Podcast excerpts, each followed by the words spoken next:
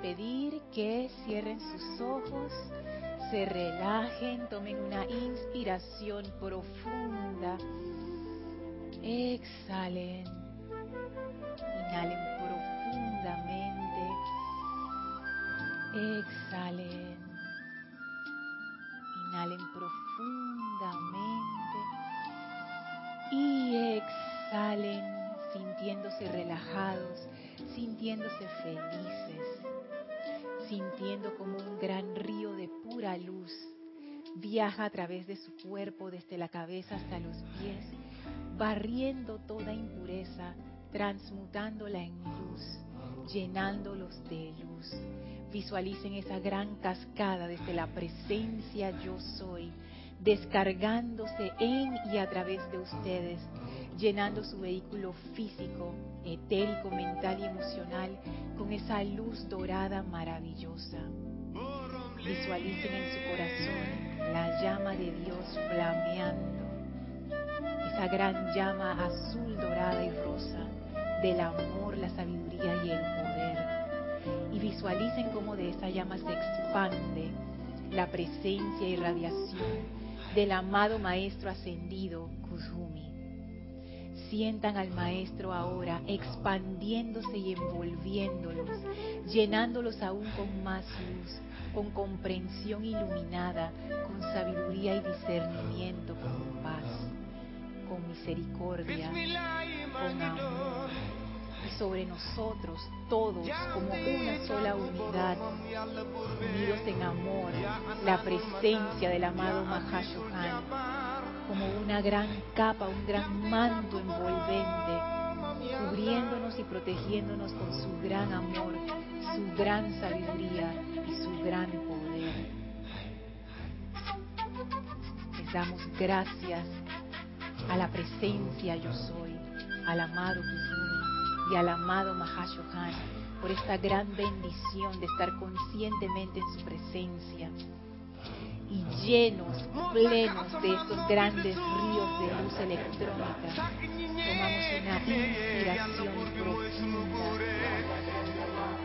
Exhalamos y abrimos nuestros ojos. Bienvenidos a este su espacio Ríos de Luz Electrónica impartido normalmente por nuestro amado hermano Nelson Muñoz. Pero hoy estoy yo, Lorna Sánchez, cubriendo el espacio, ya que Nelson tiene otra misión que atender y bueno, no, no pudo estar acá con nosotros. Gracias Nelson por la oportunidad de permitirme estar aquí. Gracias Gaby por estar presente. Gracias al team de la cabina, Nereida en controles con sus dos bellas y perfectas ayudantes, Yari y Yami. Yari y Yami, sí, que me, me encanta porque son como eh, nombres de superhéroes. Yari Yami. Sí, me encanta, me encanta. Las chicas dispuestas aquí practicando para asumir cabina en algún momento. El, team, el team Y. el, team Nereida, porque Nereida es, la, la líder del team. Gracias a todos los que están conectados y en sintonía. Es más, le voy a pedir a, a Nereida si por favor si van reportando sintonía, que me vayas diciendo, no importa en qué momento esté la clase, me vas diciendo quiénes están reportando sintonía para mandarles saludos y amor. Gracias a todos los que están escuchando esta clase ahora mismo por internet, gracias a todos los que escucharán esta clase por diferido, no importa, es el amor lo que cuenta y el amor lo que engrandece este empeño. Voy a aprovechar la radiación que nos dejó el amado Maestro Ascendido de Kuzumi del Serapis Movie que tuvimos el domingo para introducir esta bella clase que es dada por el amado Mahashohan. Ah, recuerden, si tienen preguntas o comentarios, bueno, Gaby toma el micrófono y ya pues. Ella está aquí presente. Pero ustedes que están por internet me pueden hacer llegar sus preguntas y comentarios al chat Serapis Bay Radio por Skype. Y si tienes alguna pregunta de la clase, le puedes escribir a Nelson. le puedes escribir a Nelson al correo nelson arroba También me puedes escribir a mí a mi correo lorna arroba Para resolver los misterios de los ríos de luz electrónica, le escribes a Nelson. Y si tienes una pregunta especialmente de esta clase, me puedes escribir a mí también. lorna arroba La clase de hoy eh, está inspirada por la clase del miércoles de Kira en el espacio Los Hijos del Uno. La clase del miércoles 31 de mayo de 2017 que la encontramos en boletines privados. Bueno, Kira usó varios libros, pero el que más me impactó fue la selección que ella tomó de boletines privados de Thomas Prince, volumen 5. Es el capítulo 429 que se llama Comprensión completa, total control. A mí me gustó mucho este, este capítulo cuando Kira lo leyó, la verdad es que yo no lo conocía. Cuando lo busqué en mi libro, lo tenía marcado, pero yo nunca recuerdo haber, haber leído eso y a mí me impresionó bastante lo, sobre todo. lo que decía. Ah, eh, el micrófono, Gaby. El título, sobre todo, comprensión completa. Total control. Y total control. ¿Por qué, por qué te, te impresiona el título? Ah, porque es como un todo, como eso, yo creo que en eso se resume la maestría, la energía y vibración, comprensión completa y total control. Tú sabes que es cierto, ¿eh? Porque es un título fuerte y, y me gusta eso, es cierto, porque uno piensa que o yo, yo pensaba ahora escuchándote, me, pongo a pensar ese antiguo concepto de control que no requiere comprensión, que lo que requiere más bien es, es como fuerza o dominio, o sea, que tú controlas a, otra persona, que es lo que uno siempre piensa, y que yo te controlo a la fuerza. A la fuerza. A la fuerza. Ajá. Pero en realidad, fíjate, fíjate la sabiduría del título, comprensión completa y después dice, comprensión completa, coma, total, control. O sea, que tú no puedes tener el control si tú no comprendes. Sí. Sabes que eso está como profundo. Está filosófico. está así filosófico. Está filosófico y profundo. Y yo nunca lo había visto así, gracias Gaby. Porque realmente, comprensión completa. Si, por ejemplo, imagínate un, un automóvil si tú no comprendes cómo funciona, y, ni siquiera estoy hablando de los detalles de que las máquinas y el, y, el, y el, mecanismo de combustión, no, sino el mismo auto, de, bueno, primero le metes la llave, aprietas el botón, después este es el freno, este es el, acelerador. O sea, si uno no comprende eso, ¿cómo yo voy a tener control sobre ese manejo, sobre ese auto? Y ahora lo traspaso a mi vida. Si yo no comprendo mi vida, y eso, eso está como más profundo también, mm. ¿cómo yo voy a tener total control de, la energía de mi vida si yo no comprendo nada. No comprendo ni por qué estoy haciendo lo que estoy haciendo, no comprendo por qué me pasan las cosas que me pasan, no comprendo entonces ¿qué, qué control va a haber ahí, ninguno. Buen dato ese, Gaby, gracias. Que el maestro ascendido Kuzumi, cuando uno lo invoca, él llega como, como esparciendo su polvo mágico de comprensión y de iluminación. Entonces uno queda, queda así con esos estados así filosóficos y, y de, no sé, estados alterados de conciencia. Dice así el amado Mahashohan, amados hijos de la luz, cuando el Chela decide entrar al ámbito de paz, de felicidad, de salud o de opulencia, entonces al máximo de sus habilidades borra de su conciencia y de sus pensamientos y sentimientos las vibraciones de tensión, hostilidad, enfermedad o pobreza. A mí me encanta ese primer párrafo porque yo siempre me había preguntado, ¿qué es lo que tengo que hacer? A mí me gustan las cosas como receta. Me acuerdo en el Serapis Movie del domingo, eh, estábamos viendo la, la, una, la película de Sefirelli acerca de San Francisco de Asís. Esa es la interpretación del director Sefirelli. Entonces, eh, recuerdo que en la película eh, San Francisco de Asís, que fue una encarnación del amado Maestro Ascendido Kuzumi, él fue a ver al, Ajá, sí.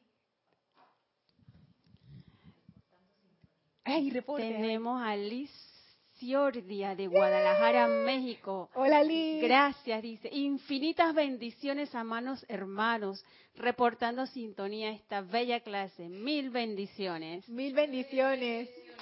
Gracias Liz, Dios te bendice. Gracias por reportar sintonía. Besos, besos, besos. Pues sí, estábamos viendo la película que eh, San Francisco de fue a hablar con el Papa para, para ver en qué él se había equivocado con un evento violento que pasó en su comunidad. Y entonces el Papa, en pocas palabras, le preguntan, ¿qué es lo que tú quieres? Y entonces San Francisco así se pone a hablar y que de las palomas y de las aves y del campo. Y yo estaba allí que yo no aguantaba. Yo, Dios mío, ¿esto qué es? Y hay una selección del amado Maestro Ascendido El Moria, donde él, hace un relato de cuando él todavía no eran ascendidos, que ellos fueron a una misión. Y entonces él estaba todo, tú sabes, avanzando por la montaña, no sé qué, y cuando mira para atrás no estaba Kusumi. Entonces él dice, ay, ¿dónde está ese hombre? Cuando lo fue a buscar, dice que estaba viendo una gota de rocío en una flor que, se estaba abriendo. Entonces estaba todo embelesado ahí el maestro ascendido Kusumi, dice, y el amado maestro ascendido el dice que él cogió una rabia. Él no lo dice así, pero eso es lo que yo infiero. Y yo lo comprendí. Yo te decía, maestro ascendido el Moria, yo te comprendo. Yo te comprendo cuando vi esa película y vi que el amado San Francisco de Asís, que es la encarnación de Kuzumi, se puso a divagar y está hablando de cosas que en realidad era una respuesta. Él le dijo al Papa lo que el Papa necesitaba escuchar en ese momento. Pero con mi conciencia limitada e impaciente, yo estaba disque, Dios mío. Entonces, este capítulo a mí me gusta mucho porque el Mahashohan es súper claro. Yo nunca lo había visto tan claro, Kira. jamás lo había visto así escrito en blanco y negro tan claro porque él dice, cuando el Chela decide entrar al ámbito de paz, felicidad, de salud o de opulencia, esas son las cuatro cosas que uno más quiere. Lo que todo el mundo quiere, por lo menos lo que yo quiero, paz, yo quiero paz, felicidad, salud y opulencia. Paz, felicidad, salud y, salud y opulencia. Y yo agregaría una quinta que no está, iluminación. Pero estas cuatro son como, como lo que todo el mundo pide, todo el mundo. Entonces, aquí el amado Mahacho te dice, mira, cuando tú quieres entrar a ese ámbito, o sea, cuando tú quieres descargar la verdadera felicidad, paz, opulencia y salud en tu vida, entonces, dice el Mahashohan, al máximo de, de, tus habilidades, borra de tu conciencia, fíjate lo que dice, borra, borra de tu conciencia y de tus pensamientos y sentimientos cuatro cosas. Y esto es lo que a mí más me encantó. ¿Qué es lo que yo tengo que borrar? Ay, dime, antes de, de pasar, lo bajan en el suspenso, dime.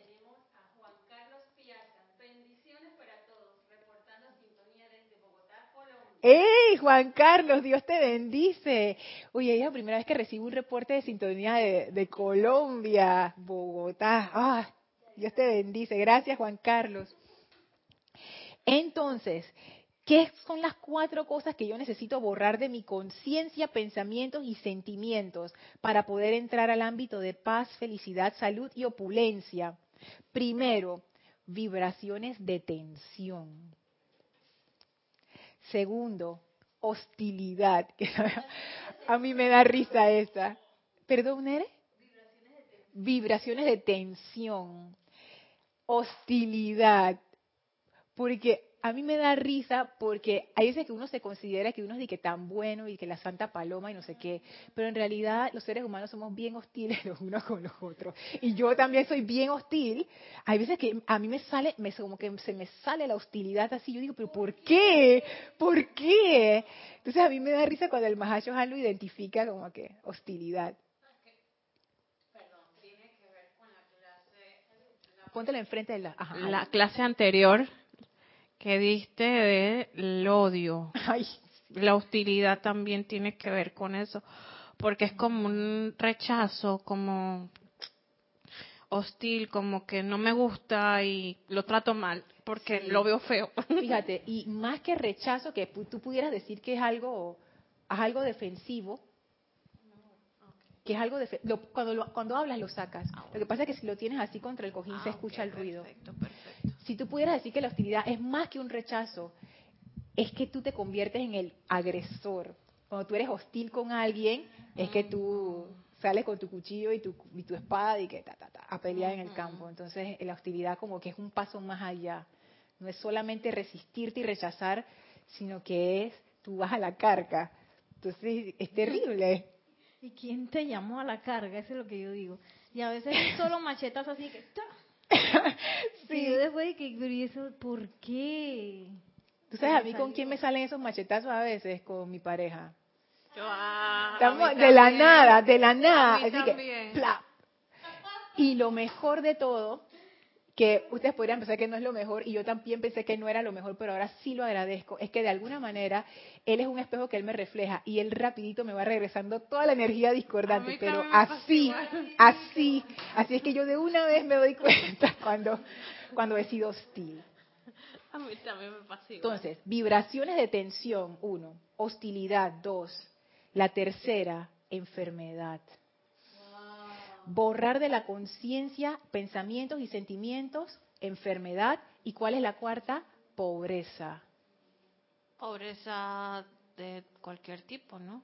Pobreza, mental, pobreza emocional. Pobreza de todo. Pobreza económica. Yes. Sabes que yo pienso que aquí abarca todo. Incluso las vibraciones de tensión que yo había interpretado como que eran del cuerpo físico de estar tenso físicamente, también me pongo a ver que es del cuerpo emocional, el famoso estrés. Estar estresado es cerrarle a la puerta a la felicidad, la paz, la salud y la opulencia. Que estás como más cerquita. Estás como como como estresado, como tenso, no sé. Es que no sé cómo definirlo. Estás estás cerrado. Estás cerrado. Estás cerrado a, a esa energía. Voy a pedir un aplauso porque llegó Nelson.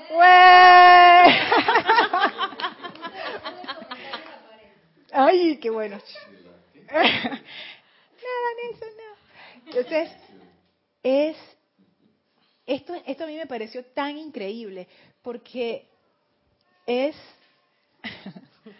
porque es una receta. O sea, yo quiero en mi vida paz, felicidad, salud y opulencia. Ya yo sé qué es lo que necesito hacer borrar de mi conciencia, de mis pensamientos y de mis sentimientos cuatro cosas, vibraciones de tensión, hostilidad, enfermedad y pobreza.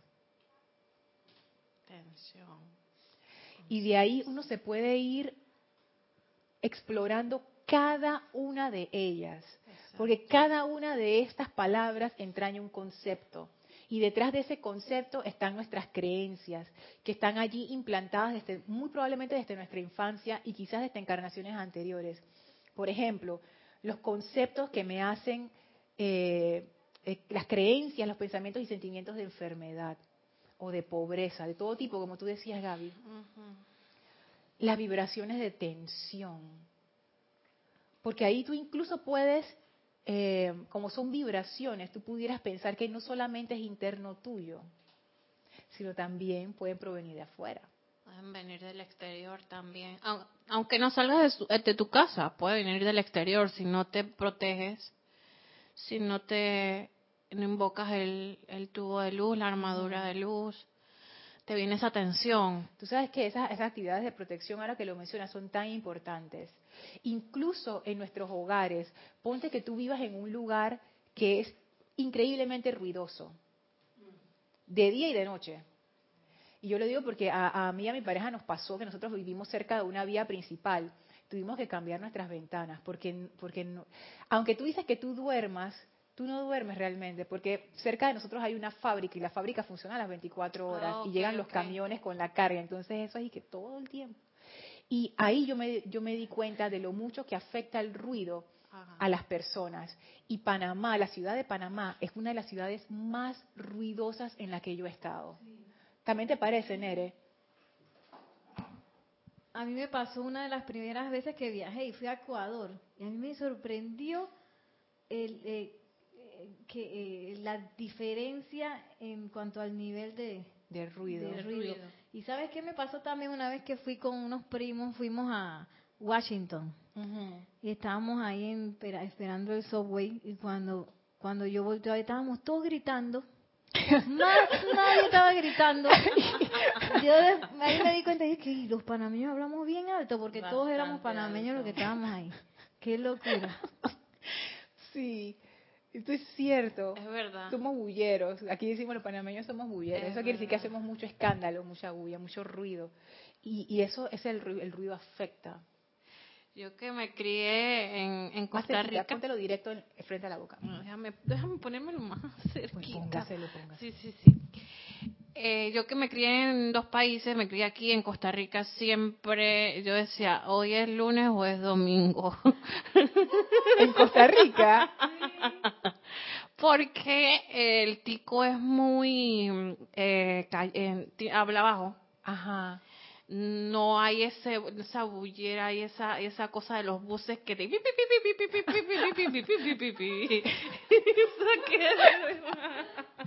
eso que acaba de las troneras eso es lo que acaba de escribir Gaby es que aquí los, los buses de antes tenían unos claxons que no solamente sonaban la bocina sino que ellos tenían una música ellos tocaban como si fuera una carrera de caballos ajá o, la o la, la, la tonada del padrino también ajá y Guillermo Tell, esa no me la sé.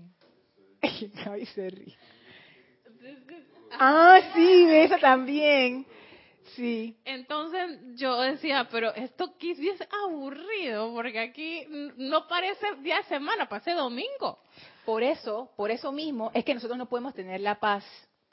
Porque vamos a usar el ejemplo de, ay, Eric Campos está escuchando, ay, Eric Campos es de Costa Rica. El ejemplo de Costa Rica y mm. Panamá, en este caso, con el nivel de ruido. Oye, tú no, ¿cómo tú vas a estar en paz si todo a tu alrededor es escándalo, escándalo, escándalo, escándalo, escándalo? Entonces quedas gritando, como dice Nereida, y entonces quedas tú con esa sensación como que aquí no está pasando nada, y siempre tienes que estar como sobreestimulado para sentirte bien. En cambio, en Costa Rica, la gente está relax, si no hay eso, ¿para qué vamos a, gritar? ¿Para qué vamos a hacer escándalo en la calle? Fíjense, yo estaba en otros países, en otras ciudades, y la gente no toca las bocinas tanto como en Panamá. Yo no sé qué nos pasa a nosotros. ¿Por qué esa necesidad de ruido? Eso tiene que ser un ruido interno que, estamos así como, como expandiendo, y no sé, no nos aguantamos nosotros mismos. Eso, ese ruido, crea vibraciones de tensión que está en detrimento con nuestra propia salud. Y a salud física, y ni siquiera quiero saber lo de los otros vehículos. Sí, a mí me pasó también que yo este año fui a Costa Rica en enero, justo después de, de Año Nuevo.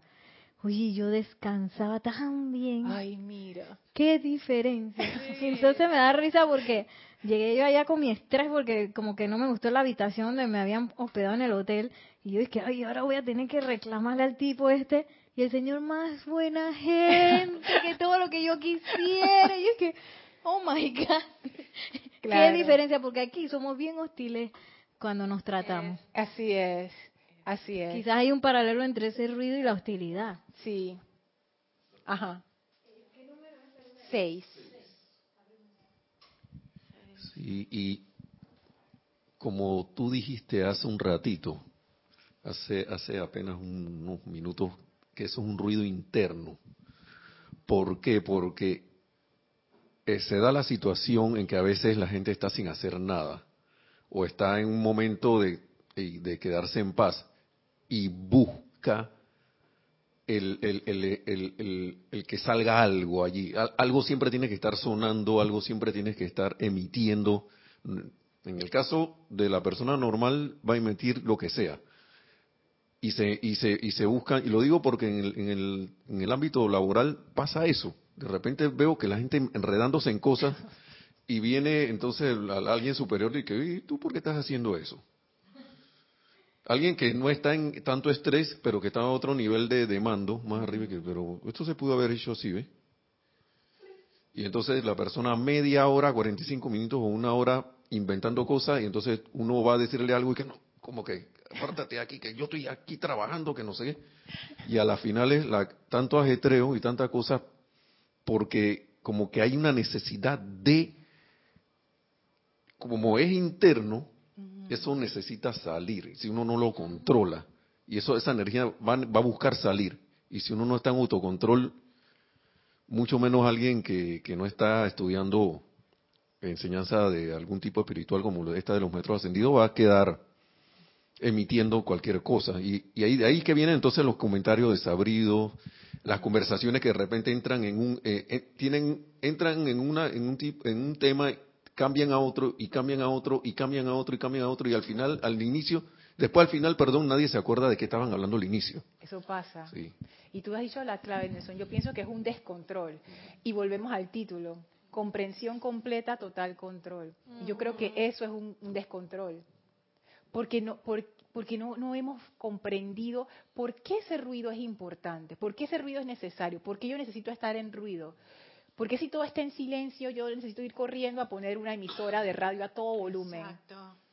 Y eso es algo tan común aquí en Panamá, que ponte que tú llegas a un lugar, está la emisora, la, la radio en una emisora a todo volumen y no hay nadie. No hay nadie, porque la persona la encendió y se fue hacer otras cosas, nada más para que hubiera ruido. Entonces yo veo ese paralelismo. Y, y sabes que nosotros podemos hacer muchas comparaciones. Eso de la hostilidad que tú dijiste, Nere, es así. Lamentablemente, el, el servicio al cliente en Panamá es bien, bien pobre. Es bien pobre. ¿Ve? Esa es otra cosa de quita, dije pobreza.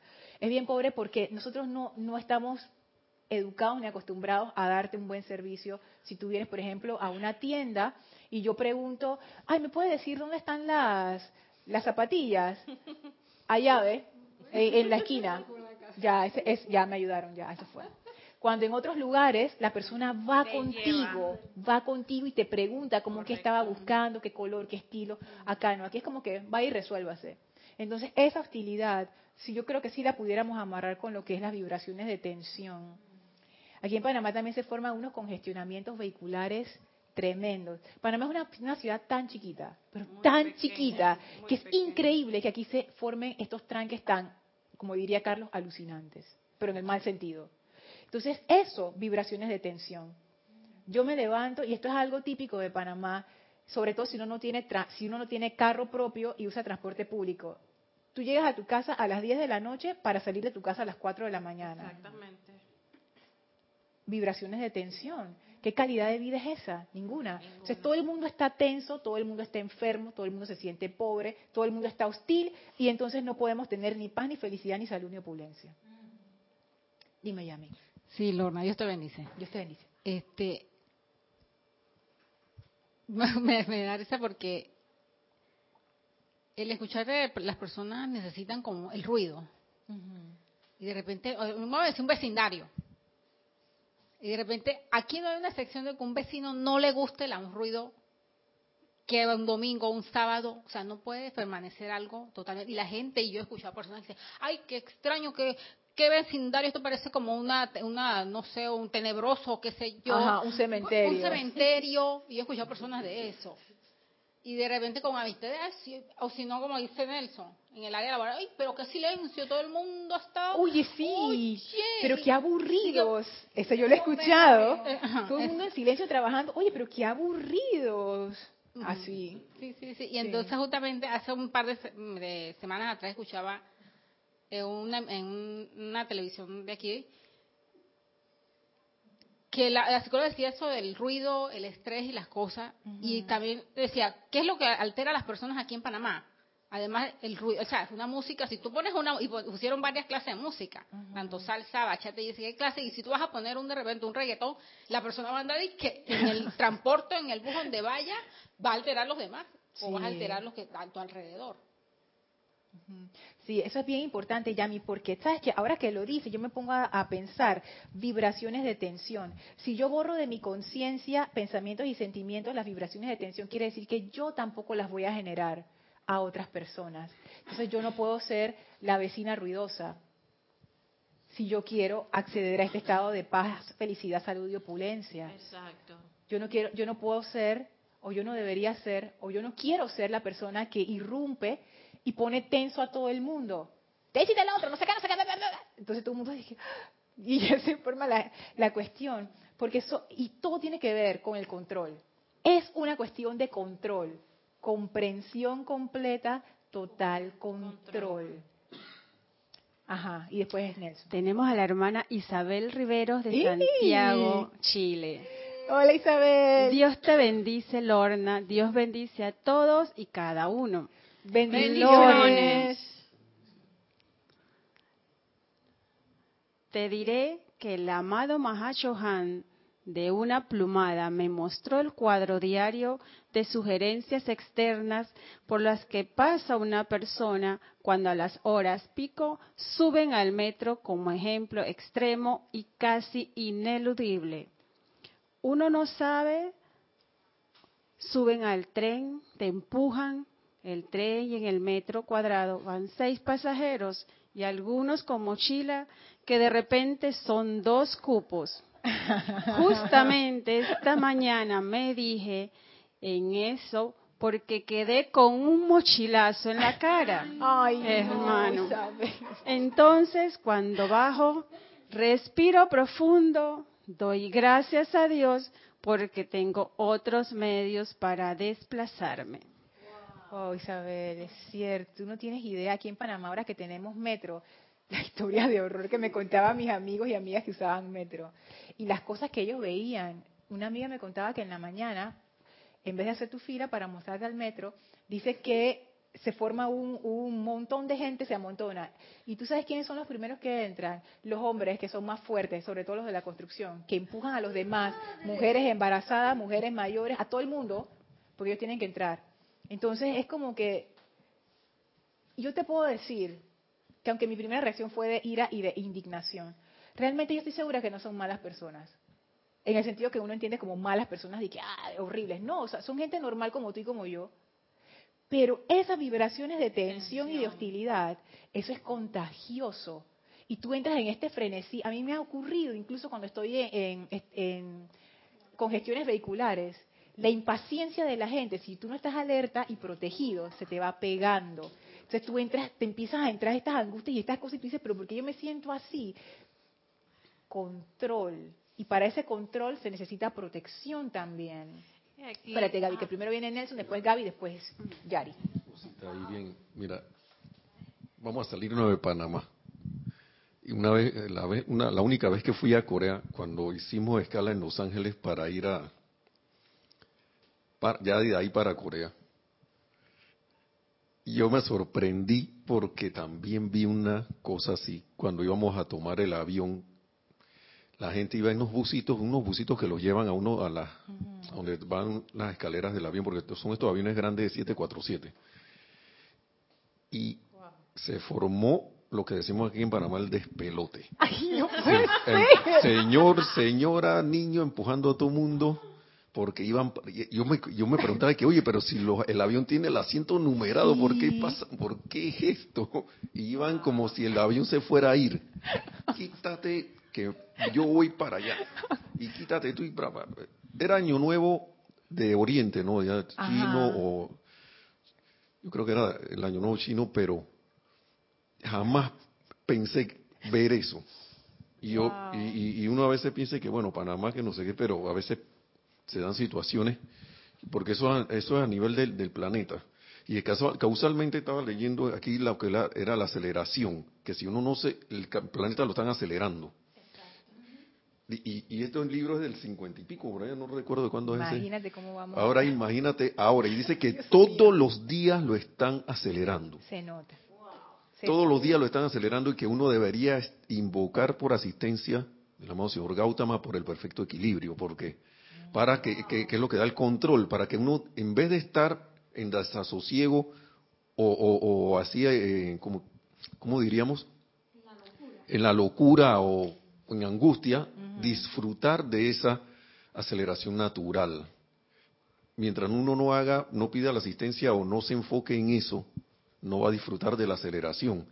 Y también otra cosa que, que, vi, que en un juego, que, con relación a la música, que yo me fui a un juego cuando trabajaba en un lugar X que tenían juegos de fulbito, estos, de estas canchas pequeñas, y se formó una pelea, pero después caí en la cuenta por qué porque habían puesto una música que invocaba, que, hablaba de violencia. Ah, mira.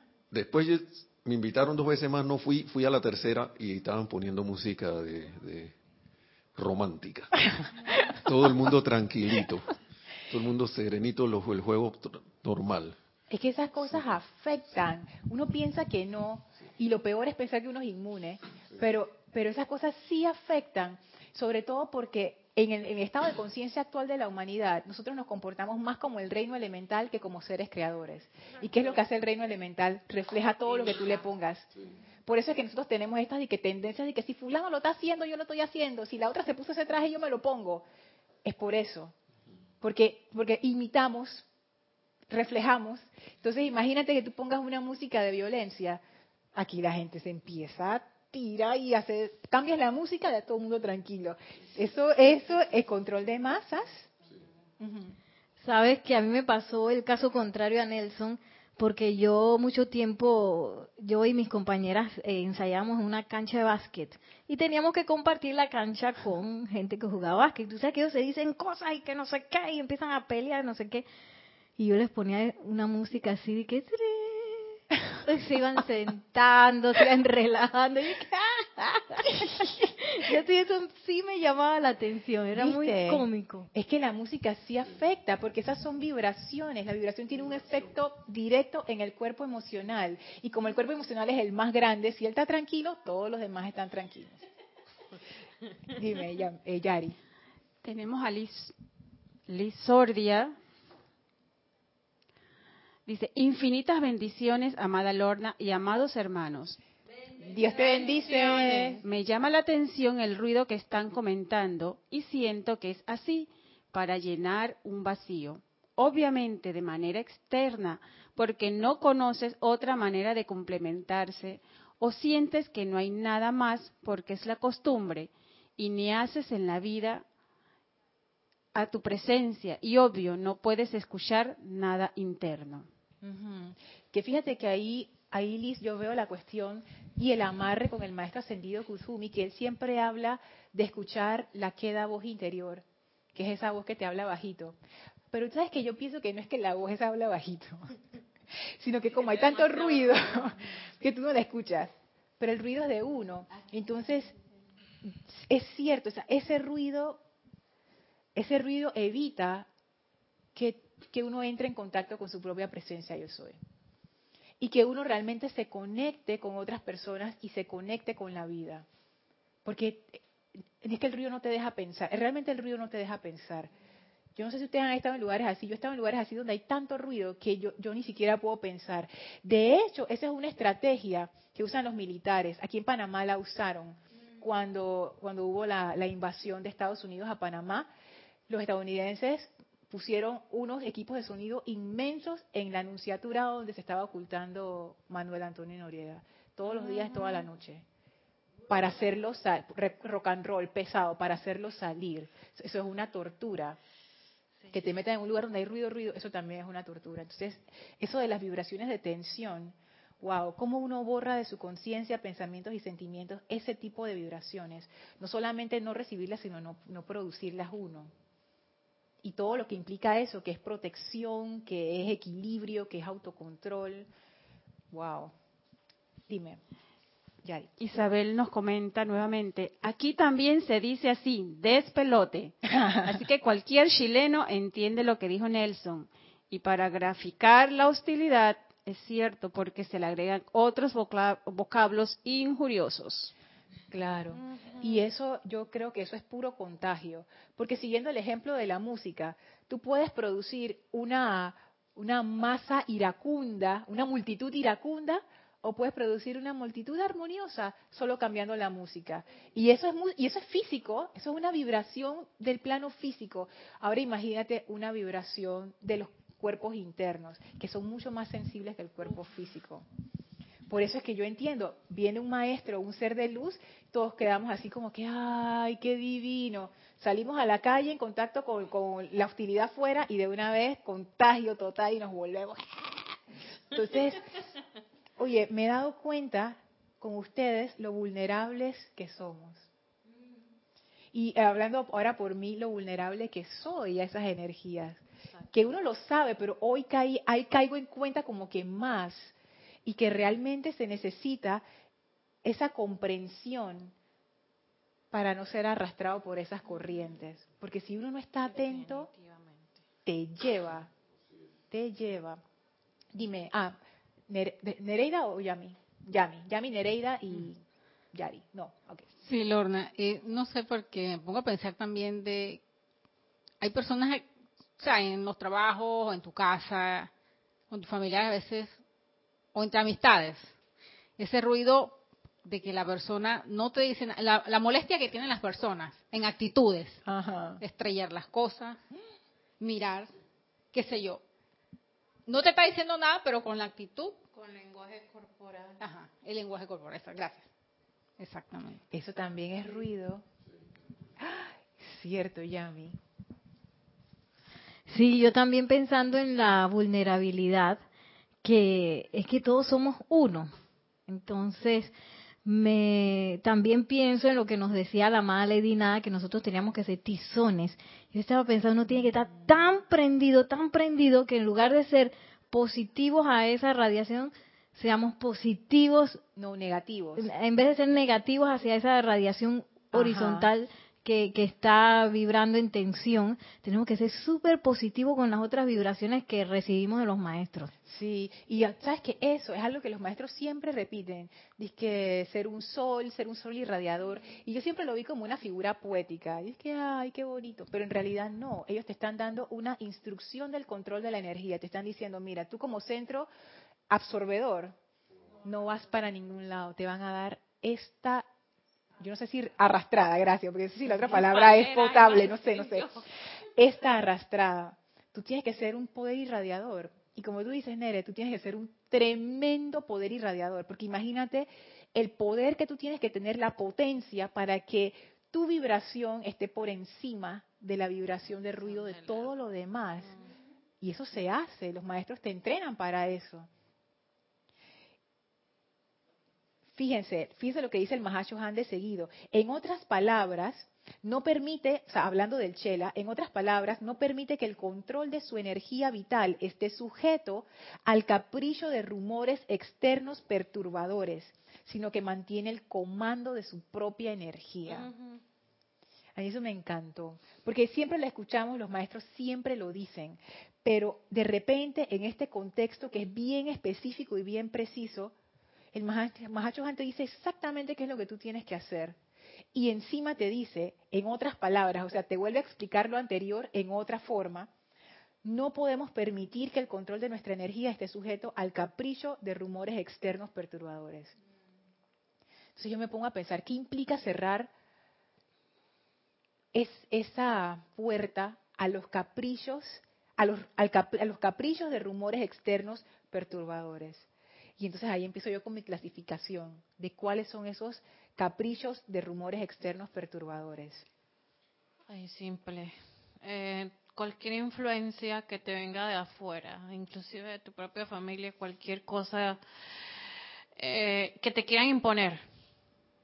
Pero fíjate, eh, ajá, pero mira, mira, quiero usar ese ejemplo porque ese ejemplo es perfecto. Si uno está haciendo esto del Mahashohan, ¿cómo yo cierro esa puerta? Le digo a mi familia, dije, no me hables. ¿Qué, es lo que, ¿A qué es lo que yo le tengo que cerrar la puerta? A esa sugestión. Exacto. ¿Y dónde está la sugestión? Aquí. En mí. En mí, porque, no yo soy, exactamente, porque yo soy el que la está aceptando. Por eso es que el Mahacho Han dice en otras palabras, o sea, porque él arriba te dice que tú tienes que borrar de tu conciencia, de tus pensamientos y sentimientos las vibraciones de tensión, hostilidad, enfermedad, pobreza. En otras palabras, no permite que el control de su energía vital esté sujeto al capricho de rumores externos perturbadores. O sea, no es que me voy a escapar, dice que, ah, voy al monte donde no está mi familia, donde no están las perturbaciones y donde no está mi trabajo necio, donde no está mi jefe que, habla demasiado. Y no, es que tú tienes que hacer una reprogramación total para tú dejar de aceptar esos caprichos de rumores externos perturbadores. O sea, el problema no es los demás y la gente, el problema es que tú lo estás aceptando. Y no ser hostil con la persona. No quiero que me digas, mira que tú, y ahí comienza la pelea. Sí porque tú estás aceptándolo, entonces te estás poniendo al nivel de lo que la persona te quiere decir. Entramos en esas peleas que es, eso es hostilidad. Que no significa que ahora te van a pasar por encima como una alfombra, pero es que hay una diferencia entre esa sumisión que es rendición mal entendida, o sea, someterse es ay, bueno, yo, yo acepto toda esta discordia y ni modo, pues es la lástima, el pobrecito, versus rendición que es rendirte a la presencia, acepta el bien, es diferente. Pero esto de, dejar la hostilidad no quiere decir que tú te vuelves un, blando, que, que, nadie, o sea, que la gente te maneja, eso no quiere decir eso. Es que ese sentimiento de odio, ese sentimiento de ir, ese sentimiento de ataque hacia los demás, no tiene lugar. El, el Mahashohan usa un término que se llama inofensividad en donde tú dejas de ser ofensivo a la vida. O sea, tú no, no, no eres la influencia perturbadora, tú no eres el que dice las palabras groseras, ni los, ni los insultos, como decía Isabel, nada. pero esa palabra se puede malentender. Entonces necesitamos verla desde el punto de vista de un centro irradiador. Porque ser inofensivo, según el Mahashohan, no es ser un ser pasivo y aletargado. Al contrario, tú eres un súper positivo, un ser irradiador de amor que no ofende, sino que ama. Wow, eso, eso es, por supuesto que eso tiene que ser del Mahashohan, que es decir, que otro nivel arriba del nivel más alto. Yo creo que la diferencia puede estar en que yo no soy, sí, yo no soy ofensivo, pero ¿en qué modo, no? porque yo no soy ofensivo y a la me, me caen, está bien que, como decías hace un rato, que todo el mundo me entra a cocorrone, pero yo no voy a ofender a nadie y tú estás ahí como ah, recibiendo todo. Pero la, la otra postura puede ser de que tú sabes que puedes responder, pero porque sabes que puedes responder no lo haces no lo haces. Conscientemente, ven acá, yo no voy a responder esa agresión. Y lo que tú acabas de decir, Nelson, es el título del capítulo. Comprensión completa, total control. Lo, que acabas de decir es fabuloso, porque yo me acuerdo de los maestros de artes marciales. La otra estaba viendo un documental de, como siempre, ¿no? De este señor ya mayor que es, que es instructor de karate, que tiene como todas las cintas negras del mundo y es súper pro y es lo máximo. Que un día estaba en la calle y lo, fue, le fueron a robar. Ay, se dejó robar entonces la gente dice, pero maestro, ¿qué te pasó? maestro, tú, y la gente que lo conoce, tú le haces así, un golpecito en la nariz y ya lo, lo revientas. Y el maestro dice, precisamente por eso no lo hice. Porque yo no le quiero hacer un daño a la gente. Porque él sabe el daño que él puede hacer. Y él dice, mira, por una cartera y plata no vale la pena que yo te deje lisiado por el resto de tu vida. No, de verdad que no vale la pena. O te pase, haga pasar un mal momento. Comprensión completa. Porque ahí tú puedes pensar, que, ay, ese maestro bobo si fuera yo, le hubiera metido su caratazo y su cosa. Pero el maestro comprende más. Entonces hay veces que uno entra en esas cosas. Tú sabes que, como que... tú sabes que tú puedes como dar tu puñete, pero esa comprensión mayor que nace del amor y, de, y de comprender realmente, como que, ¿sabes que Lo voy a dejar así que no es, nuevamente, no es ser sumiso, ni es ser débil, ni es ser nada de eso, sino simplemente hay veces que tú comprendes y esa comprensión te hace actuar de otra manera y te hace tener control. Bueno, este es un comentario mío. de es que eso que estás hablando es que la violencia genera violencia. Y si vamos a estar en ese círculo, tú me dices, yo te digo, tú me dices, nunca vamos a salir de ahí. Entonces, esa parte comprensiva la tengo que manejar yo para decir, cuándo voy a, qué debo decir, en qué momento y, pedir iluminación, como mencionaste que deberías agregar cuando inició la clase la iluminación de cómo decir las cosas y en qué tono decir las cosas. Porque a veces cuando nos dicen algo, porque me pasa, por más que trato de mantener ese control, pero yo desde niña fui criadita. Ok. sí, por no decirlo. Respondona. Respondona, sí. Entonces, y a la manera de responder, ah, respondía con hostilidad, viendo como lo estás diciendo hoy. Entonces, de esa manera, como que uno toma un respiro y contestar de una bonita manera, porque como cuando cambias la música, así nuestra voz, nuestra música, cuando sale de armoniosa, la otra persona también va a bajar su nivel. Pero si yo le voy a contestar así, como le van a nos vamos a estar diciendo siempre lo mismo. Entonces, esa parte de iluminación y comprensión de cómo yo contestar, porque no me voy a quedar callada, porque a veces uno también tiene que decir las cosas, saber cómo decirlas y decirlas con el corazón. Sí, sí, eso, eso es bien, bien importante. Sabes que en, en mi trabajo anterior yo tenía que dar cursos y eso a gente adulta, y eran grupos a veces pequeños, a veces grandes. Y entonces siempre están las personas que te hacen la pregunta extraña, o como eran dentro de empresas, hay, hay como los feudos dentro de las empresas, de que finanzas no se lleva con tecnología, entonces es que, ah, la pelean. Entonces en estos foros se aprovechan y se sacan esas hostilidades. ¿Y cómo tú manejas eso? Y mi jefa me enseñó. Y es que cuando te hacen una pregunta que puede que tú la interpretas de una vez, dices que mira, a ver, este tipo me está tirando una cáscara de guineo, esta tipa tiene que mala voluntad. Me enseñó a escuchar todas las preguntas y asumir que eran con buena voluntad. No importa, y las locuras que la gente pregunta, pero no importa que sea, tú asume que es con buena voluntad. Y es lo que tú dices, cuando yo asumía eso, mi respuesta era, mira, totalmente diferente y todo lo que había por ahí se disolvía. Y tenías el control del grupo. Tenía el, sí, porque si no, imagínate, tú, si tú entras en esa violencia, como tú decías, Yari, de verdad la violencia genera violencia. Yo pensé que eso era una frase, esa es una frase del señor Buda, que él decía eso, yo dije, ay sí, dije, que la violencia genera violencia, solo con el amor se acaba la violencia, es algo así que dice la frase. Entonces yo pensaba, dije, no, pero hay veces que la violencia es necesaria. Yo he comprobado en mi vida que eso es falso. Violencia genera violencia. Si tú contestas mal, lo que vas a recibir es energía retornante mala también. Y tú sabes que tenías el dominio de la clase. O sea, se notaba que tú eras la instructora o profesora. Tú te vas ahí, Gaby. no, no, Gaby no estaba ahí. Me, da risa cómo lo dice con una convicción. sí, porque, porque yo estudié docencia también. Entonces, si tú te pones al nivel del estudiante, te pierden respeto. Entonces, tienes que tener como ese dominio de que, bueno, mira, esto y esto.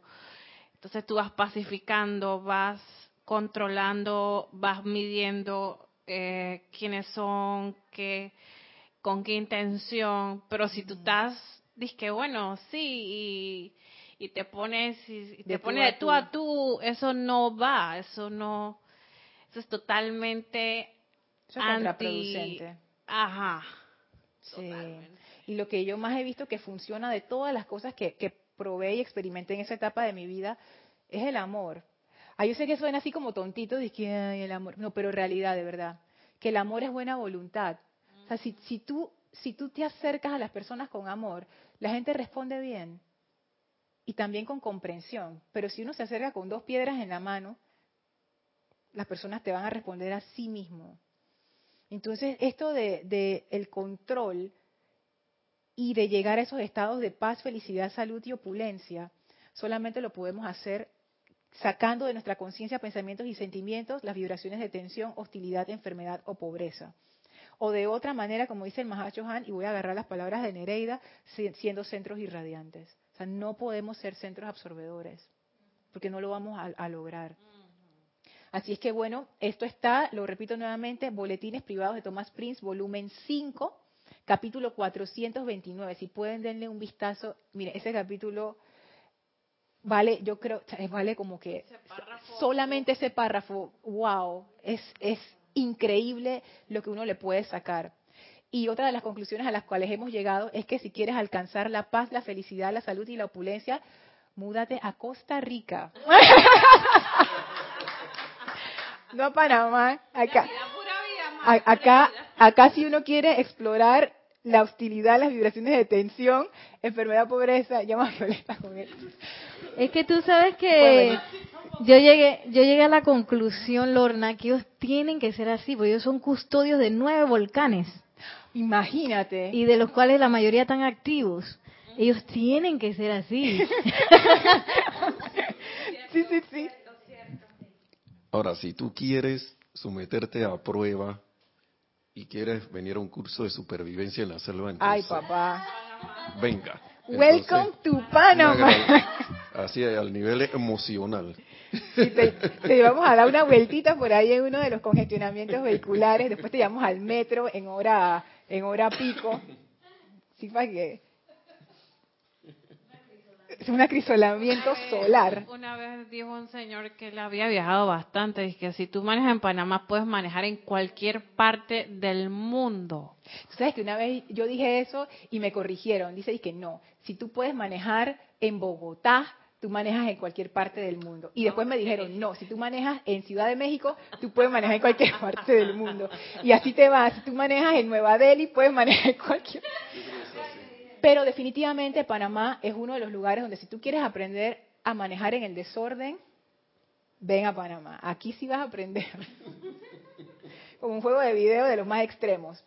Pero bueno, todo, todo tiene sus ventajas y sus desventajas y bueno, en Panamá uno aprende uno aprende de esa conciencia y también uno aprende a salirse de esa conciencia. Y eso realmente, como tú dices, Nelson, eso aplica a todo el mundo, porque todos estamos sumergidos en esa conciencia de hostilidad y de tensión. Así que necesitamos un relax todos y entrar en esa radiación del amado Mahashohan para entrar a la paz. Y de Kuzumi, ajá. Con relación al manejo, causalmente vi un documental de alguien que estaba explorando el manejo y esas cosas, viendo cómo la gente conducía, especialmente conductores, y eso dice que increíblemente que él no se explicaba cómo una persona tan amable, tranquila, de buenas costumbres, al tomar el volante se convertía en alguien totalmente opuesto. Y eso yo lo vi en un compañero. Y, era, y era en una ciudad, no recuerdo ahora mismo, pero sé que para mí esa era una ciudad de tranquilidad, que la gente maneja tranquila. Y mira, y, yo me, yo me sorprendí, más Y yo me sorprendí por eso, yo me quedé que... Y por eso fue que me caí en la cuenta que, que esas, son, esas vibraciones le dan la vuelta al, al planeta en cuanto como en uno o tres minutos, una cosa así. En cualquier momento alguien emite algo aquí y pega por allá y las consecuencias pueden ser quién sabe. Por eso es que el manejo de la energía, el control, como dice, es primordial. Más rápido que Twitter. sí. Juan Carlos nos dice, en Bogotá se aprende porque se aprende. ¿Viste? ¿Viste? ¿Viste? Ahí me echaron unos cuentos, Juan Carlos, de manejar en Bogotá. Mira, yo no sé esto, yo no sé si esto es verdad o qué, pero me dijeron que si tú en Bogotá te querías cambiar de carril y tú que no se te ocurriera poner la luz direccional, porque si tú ponías la luz direccional, la gente te echaba el carro y no te dejaban cambiarte. Yo me quedé que me impresioné. Yo no sé si es así, pero eso me lo dijo alguien que vive en Bogotá. Entonces yo dije, bueno, ok, está extremo la cosa. Así que bueno, vamos a, dejar la, clase hasta aquí. Ah, Inés, con lo que tú dijiste, tú sabes que yo pienso que si tú quieres saber cómo es una sociedad, mira cómo manejan. Yo creo que eso sería un, experimento social bien interesante. Ay, yo dije, Nereida, me está diciendo, era una instrucción para Yami. Ok, están practicando acá con la cabina. Bueno, les agradezco muchísimo el que nos hayan acompañado. Gracias a todos los que reportaron sintonía, gracias a todos sus comentarios, a todos los que estuvieron aquí. Em, sí, gracias por, por estar y, por hacer de esta clase algo, algo vivo y hermoso. Ya la próxima clase va a estar de vuelta Nelson. gracias Nelson por la oportunidad. Así que bueno, me despido de todos ustedes deseándoles mil bendiciones. Gracias.